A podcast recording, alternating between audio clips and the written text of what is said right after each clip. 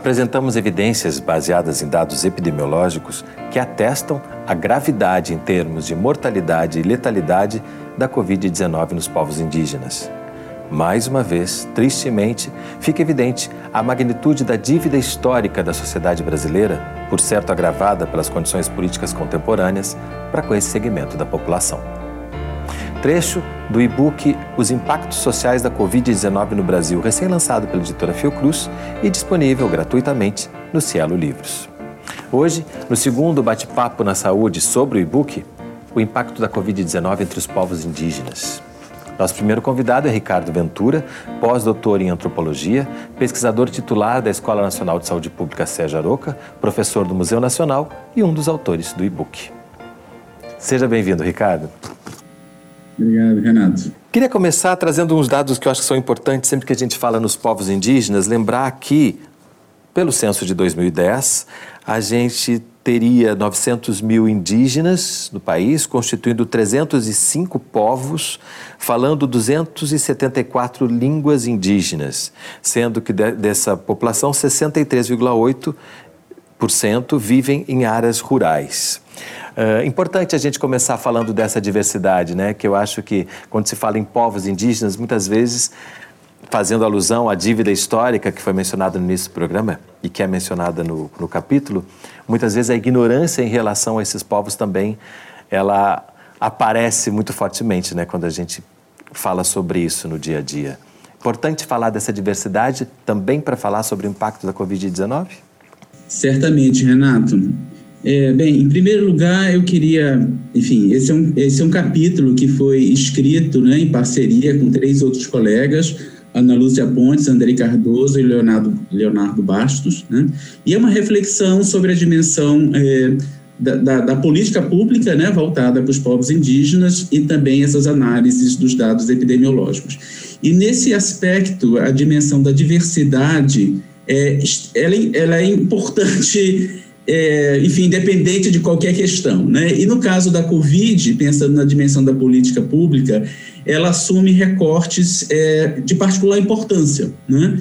É, do ponto de vista, inclusive, é, da cobertura né, do subsistema de atenção à saúde indígena, da política pública é, a depender das regiões do território. Né? Então, essa diversidade ela se reflete em número de povos, número de línguas faladas e também povos vivendo em terras né, homologadas e também povos indígenas vivendo em áreas urbanas. Então, isso tem um impacto muito importante do ponto de vista da vulnerabilidade social, é, do enfrentamento da epidemia, da dimensão da vacinação. Né? Então, em aspectos é, dos mais diversos, essa diversidade, essa localização, essa geopolítica, vamos colocar assim, dessa maneira, né? se reflete. É, nas reflexões sobre a questão da Covid e dos povos indígenas. E é importante, acho que, ressaltar também que o Sistema Único de Saúde tem uma preocupação específica com esses povos. Né? Criou uma política específica, né? uma estrutura específica,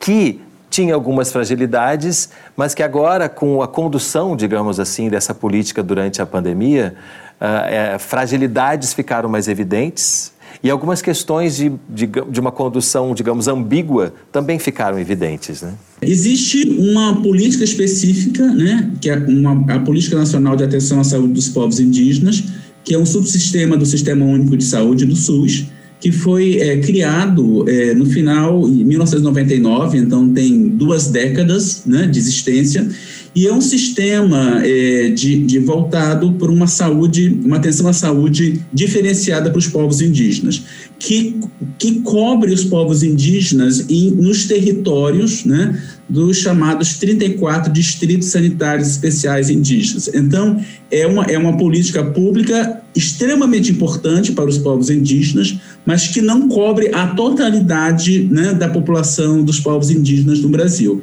E, e de fato, é um sistema né, é, é, que tem fragilizações importantes, como o nosso próprio SUS, né, tem fragilidades importantes, né, várias questões que estão sendo muito debatidas. Né, e no caso do subsistema de atenção à saúde indígena, é, em relação à Covid, questões importantes aconteceram né, logo no início da, da, da, da, pandemia, como problemas de baixa testagem, é, critérios desatualizados e pouco sensíveis para identificação de casos, falta de clareza de, nas recomendações de busca ativa, é, questão de provisão de, equip, de equipamentos de proteção individual, a inexistência de um, um plano de enfrentamento né, integrado para pensar toda essa diversidade dos povos indígenas. Né? Isso, inclusive, foi uma questão que se digamos, é, derivou em, em ações do movimento indígena é, no, no, âmbito do judiciário. Né? É, não sei se a gente vai ter tempo para falar sobre isso, mas é uma questão muito importante. É, isso é parte do protagonismo indígena em relação às próprias reações do Estado brasileiro frente às políticas públicas. Eu acho fundamental falar sobre isso porque durante esse período o protagonismo indígena, que já vem acontecendo, né, desde que fomos invadidos uh, no, no país em 1500, mas agora, especialmente, o protagonismo indígena deu mostras, né, deu, mostrou o quanto, é, o quanto uh, o quanto foi importante que esse protagonismo assumisse a condução da pandemia nesse período, né? É, sem dúvida. Assim, eu acho que uma das questões, eu tenho, eu, enfim, o, o nosso grupo de, de pesquisa sobre saúde indígena é, na ENSP tem conduzido ao longo dos últimos anos uma pesquisa histórica sobre a questão das políticas públicas voltadas para a saúde indígena, né, histórica antropológica.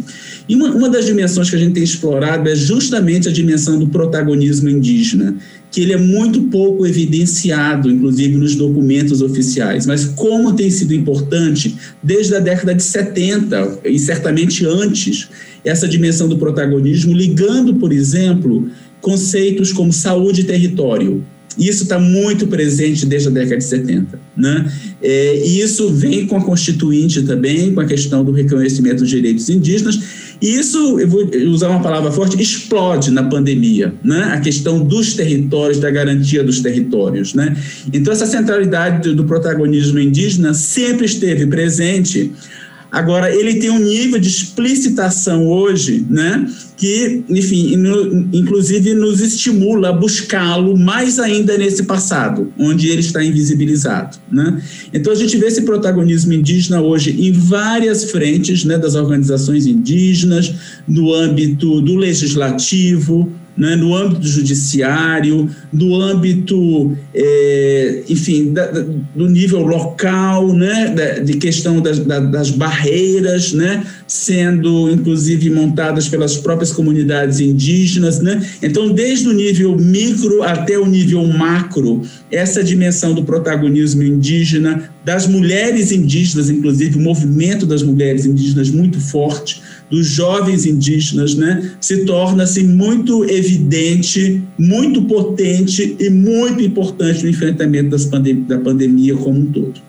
É, e aí é interessante, né? Você falou do micro e do macro, né? Porque as barreiras indígenas e toda uma mobilização, inclusive para onde iriam as pessoas infectadas, porque é muito difícil muitas vezes se proteger na aldeia, por causa da própria forma né, de, de convivência, e também uma, um marco histórico no STF, que eu acho que é importante a gente falar também, né? Essas duas coisas andaram juntas, especialmente do ano 2020, para desenhar uma resposta, digamos, das próprias populações indígenas em relação a uma, uma condução ineficiente de uma política macro, né? Pelo, por um, uma gestão que deveria ser federal. É.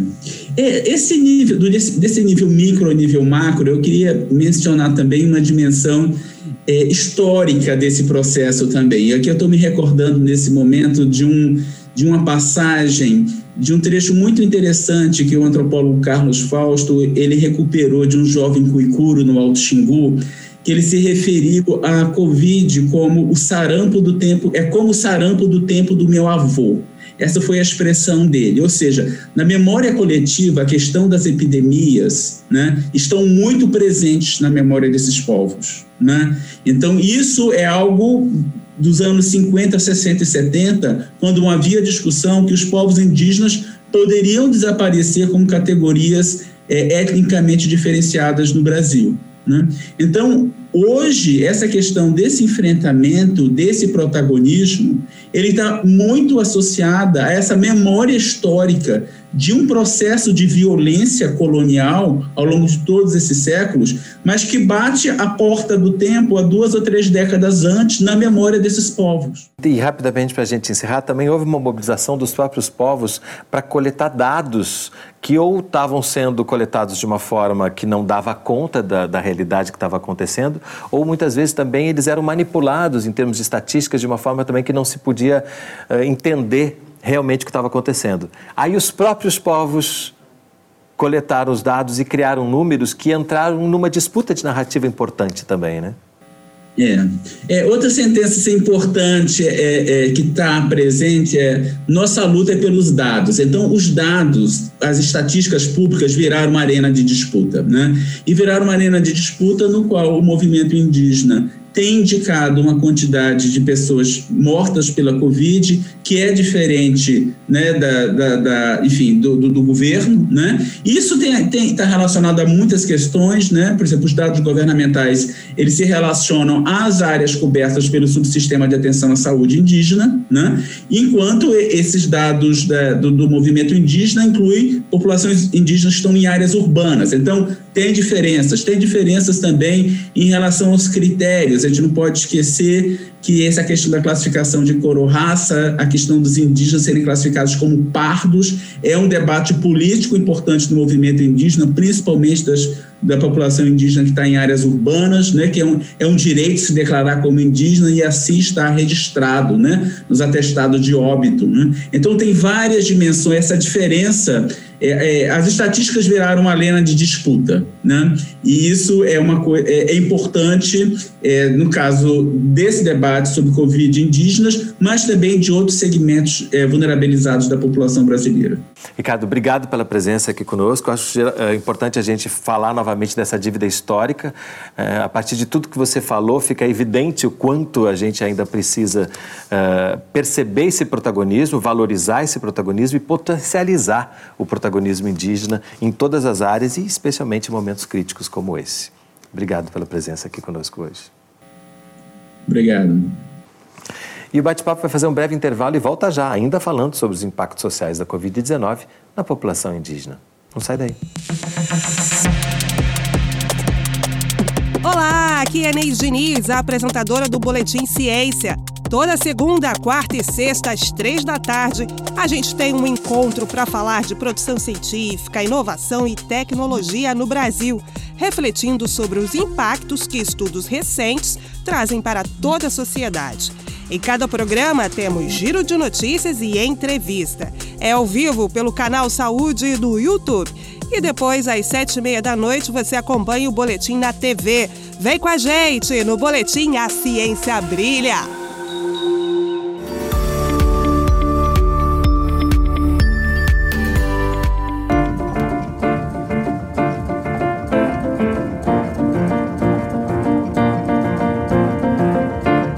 Bate-Papo na Saúde está de volta, falando sobre os impactos sociais da Covid-19 na população indígena.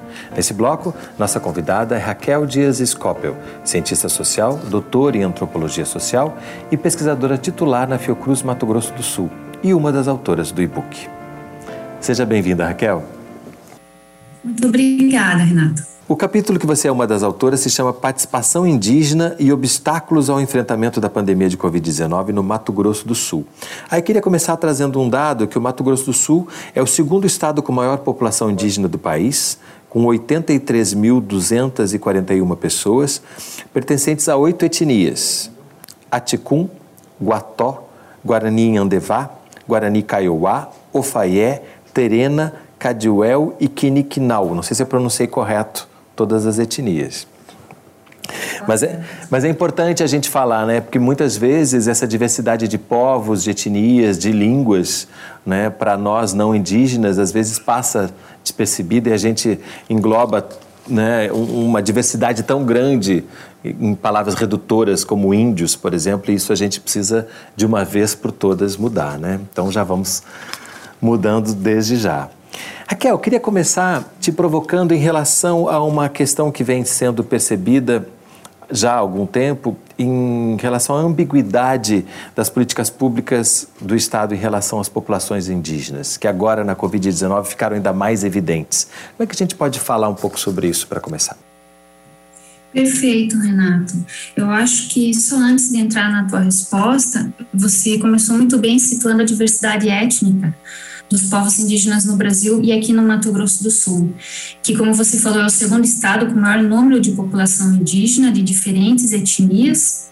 E dentro da estrutura dos serviços de atenção à saúde para os povos indígenas, que está estruturada na organização de 34 distritos sanitários, o DC Mato Grosso do Sul é o maior. Ele é uma única estrutura para atender povos dispersos num estado muito grande, com mais de 83 mil indígenas. E é a partir daí que eu acho que a gente pode pensar essa ambiguidade. Aonde que ela está dada? Ela é a ambiguidade é aquilo que é e não é ao mesmo tempo, né? Por quê? Porque historicamente o Estado brasileiro vem construindo políticas públicas para atender as populações indígenas que surgiram de um diálogo, sim, com o movimento dos povos indígenas. Eles foram muito atuantes na constituição e na concepção do modelo de atenção à saúde dos povos indígenas que nós temos atualmente. Então, em termos de legislação e de consolidação de estrutura, o Estado tem avançado. O problema é que ele encontra barreiras, essa ambiguidade se expressa com mais força, justamente na operacionalização, na implementação desse modelo pensado em conjunto com as populações indígenas. Né? Por exemplo, no caso agora do contexto da pandemia, ficou visível aqui no estado de Mato Grosso do Sul, mas eu posso falar também do Amazonas, que eu tive uma experiência de 12 anos lá junto ao povo Munduruku, é visível de que apesar de haver uma política anterior à crise da pandemia de extensão de distribuição de água potável em terras indígenas, na prática essa água potável dificilmente chega a toda a população. Então, você tem uma lei, uma proposta de efetivar a distribuição de água potável para todas as populações, as pessoas indígenas, mas na prática ela nunca se efetiva completamente. Né? E aí, a crise que isso gera e provoca num momento de pandemia em que uma das principais recomendações eram qual? Lavar qual que era mãos, a principal né? recomendação? Lavar as mãos. Então, essa ambiguidade, né? Você tem uma intenção, mas a prática nunca alcança essa intenção, ela está sempre aquém dessa intenção. Eu acho que eu começaria por aí. É, e eu acho que é interessante que daí o, o, o seu capítulo e alguns outros também do, do e-book falam dessa resposta da população indígena né, a essa ambiguidade, que é uma resposta que já vem acontecendo também, mas ah, especificamente nesse momento da pandemia. Né? Aí, para também eh, pedir a sua explicação, a gente tem dentro do Sistema Único de Saúde uma instância, que é a instância do controle social. E há nessa, nessa instância a previsão da participação dos povos indígenas em relação à condução de uma política pública específica de saúde. Mas também há outras mobilizações que são importantes. Como é que a gente pode explicar isso para as pessoas? É, esse artigo ele foi escrito junto com a Eliana Dil e o Daniel Scopel, que também é, o Daniel é antropólogo, a Eliana Dil tem é, trabalhado junto com a saúde pública. E nós três temos acompanhado a questão mais formal da participação indígena, porque ela ocorre dentro das instituições e das instâncias previstas pela Política Nacional de Saúde Indígena. É, essas instâncias formais, Conselho Local de Saúde Indígena, Conselho Distrital de Saúde Indígena, Conferência Distrital, Conferência Nacional de Saúde Indígenas, elas foram montadas como estruturas formais a partir de 1999. É dentro dessa estrutura formal que a gente fala de controle social, mas na tentativa de estender a participação indígena para monitorar, avaliar e acompanhar a própria política de saúde indígena. E a gente percebe pelo capítulo que uh, a próprio controle social ficou prejudicado por uma gestão falha, quando a gente pensa na, na gestão federal, e que isso uh, acarretou reações e críticas a essa falha e também essa mobilização fora da, dos canais institucionais teve que ser mais vigorosa, né? Exatamente.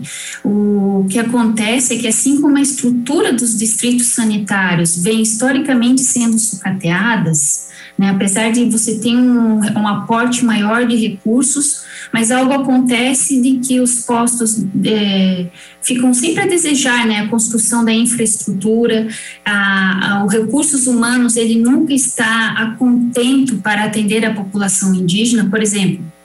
Aqui no Mato Grosso do Sul, nós tínhamos uma região aqui da UANA que você tem um médico para 7 mil pessoas. É difícil de pensar como que esse médico atenderia num contexto de pandemia, mas esse era o contexto, por isso que a gente fala de um contexto histórico de sucateamento da atenção à saúde indígena. Esse, esse, esse sucateamento ele acontece também nas instâncias é, formais do controle social, porque nós tínhamos a sexta conferência que veio sendo adiada antes mesmo da pandemia. Então a gente diz que nesse governo atual o que a gente percebe é um uma tentativa de esvaziar as instâncias formais de controle social. E eu posso te dizer que a nossa pesquisa etnográfica, que nós fizemos etnografias, nós temos uma pesquisa sobre etnografia da participação social e controle social no Mato Grosso do Sul, nós conseguimos é, acompanhar a gestão de três coordenadores distintos. Né? E a depender da pessoa que assume essa coordenação, você tem um maior ou menor incentivo a essas instâncias formais. Então, antes da pandemia, quando um dos coordenadores do distrito sanitário era uma pessoa indígena, a mobilização estava super atuante, o, movimento indígena participando, os conselheiros indígenas participando, você tinha reuniões dos controles do CONDISE, do Conselho Distrital, de cinco dias. As pessoas vinham para a capital do Mato Grosso do Sul e durante cinco dias faziam discussões, reflexões e proposições sobre como melhorar a atenção primária à saúde indígena e as suas condições de vida na aldeia. Com a modificação de um ou outro conselheiro, de um ou outro é, coordenador distrital e a vinda da pandemia, que além da medida de não de lavar as mãos, pediu o quê? Um afastamento social. Então você limita a possibilidade de você reunir pessoas num único local por muito tempo. Acontece que no início a gente conseguia fazer, eu sou conselheira distrital aqui, representando a Fiocruz no início nós conseguíamos fazer reuniões virtuais. Paulatinamente, esse esvaziamento das instâncias de controle social que antecede a pandemia, ela se impõe com mais peso, utilizando o que? A justificativa de medidas de enfrentamento pensadas a partir de, uma, de um modelo da saúde pública para esvaziar, para diminuir a participação social, mesmo que fosse online. Né? O que, que nós vimos né, etnograficamente? Nós vimos uma gestão fazendo um diálogo muito restrito com uma ou outra liderança. Né? E aí, quando a gente fala em questão de liderança entre povos indígenas e na nossa própria, própria sociedade, a gente precisa pensar sempre os limites das legitimidades para esse diálogo. Né? E aí, diante não só desse esvaziamento das instâncias de controle social, mas principalmente de uma morosidade do governo federal em implementar uma política de enfrentamento à pandemia, o que, que os povos indígenas, agora falando da nossa etnografia exclusiva no Mato Grosso do Sul, fez? Eles tiveram que se articular localmente né? Essa articulação local envolveu uma diversidade de atores. Que atores foram esses? Foram agentes indígenas de saúde, agentes indígenas de saneamentos, enfermeiros e técnicos de enfermagem indígenas. Né? Eles se articularam com o Ministério Público Federal, se articularam com professores universitários, se articularam com organizações. É, civis, o Cine foi um grande parceiro aqui, e foi essa articulação, desde o início da pandemia, estou falando de março e maio de 2020, que permitiu com que eles implementassem localmente estratégias de enfrentamento. A gente chama essa mobilização de participação social, que está para além das instâncias formais que tipos, que fatos, que eventos que essa mobilização gerou. O principal deles, primeiro, foi a barreira sanitária. Que é efetivamente a, constru a construção de barreiras físicas nos limites das aldeias para controlar quem entra e quem sai. Então, essa mobilização, ela inclusive, ela começou nas barreiras, mas ela se estendeu para atender outras demandas que são históricas, como a gente falou anteriormente, a questão da água potável como a maior parte das pessoas não tem acesso à água potável, essa outra mobilização foi conseguir doações de caixas d'água, e aí a PIB foi uma parceira muito importante, e doar caixas d'água para que as famílias pudessem fazer, então, minimamente, ah, alguma das medidas preventivas que a gente chama de autoatenção, né, que elas estão para além do campo biomédico, porque lavar as mãos é uma prática cotidiana que vem, que a gente aprende dentro da nossa casa, dentro da nossa família, como uma forma de se prevenir de uma série de enfermidades, né.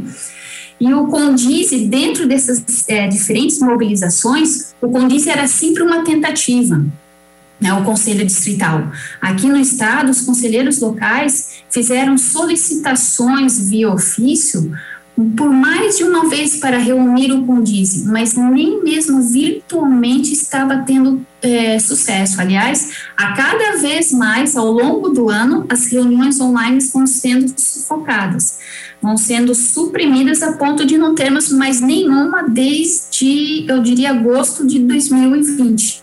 Raquel, brigadíssimo pela presença aqui conosco. Parabéns pelo trabalho. Muito obrigada. E o Bate-Papo na Saúde de hoje fica por aqui. A gente se vê no próximo programa com mais um assunto que tem tudo a ver com a sua saúde.